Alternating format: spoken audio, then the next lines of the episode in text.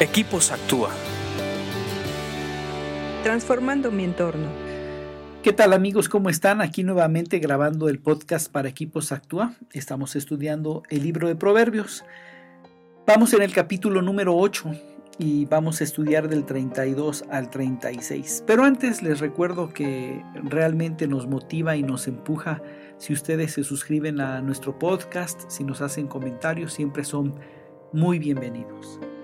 Eh, les voy a leer ahora sí, a partir del 32, y dice así, y ahora, hijos míos, escúchenme, pues todos los que siguen mis caminos son felices.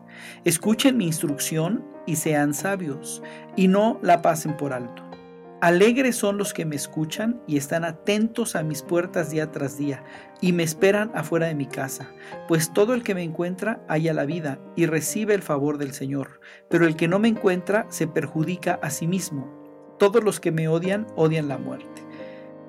Este es un pasaje muy interesante, cierra todo el capítulo 8, leímos que eh, el 8 eh, es, eh, habla la sabiduría como si fuera una persona y nos da su consejo y su guianza y su perspectiva. Y con esto cierra y con eso terminamos el capítulo 8.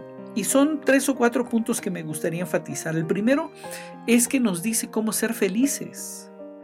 Eh, es impresionante cómo la mayor parte de la humanidad, la gran mayoría, quiere ser feliz. Y pues un camino es la sabiduría. Cuando tú eliges la sabiduría, eliges el camino de la felicidad. Por eso es tan importante buscar la sabiduría. Dice eh, en, una, en el 33 dice, escuchen mi instrucción y sean sabios, no la pasen por alto. La sabiduría nos da instrucciones. Es tan claro el libro de Proverbios que es un libro de sabiduría. La sabiduría se encuentra en toda la Biblia, ya lo hemos estudiado. Pero el libro de Proverbios tiene guías tan exactas para eh, de la sabiduría, que provienen de la sabiduría, que lo único que tenemos que hacer es seguirlo y obedecerlo. No pasar por alto las instrucciones. Por eso es que nosotros les recomendamos que lean la Biblia todos los días y que lean un proverbio diario porque seguramente ahí vas a encontrar instrucciones de sabiduría para tu vida práctica. Y después, esa es la primera, o sea, que la, que la sabiduría nos, eh, nos lleva al camino de la felicidad. Eh, el, segundo, el segundo punto que a mí me gustaría que, que atendiéramos es que dice, los que están atentos a mis puertas día tras día y me esperan afuera de mi casa.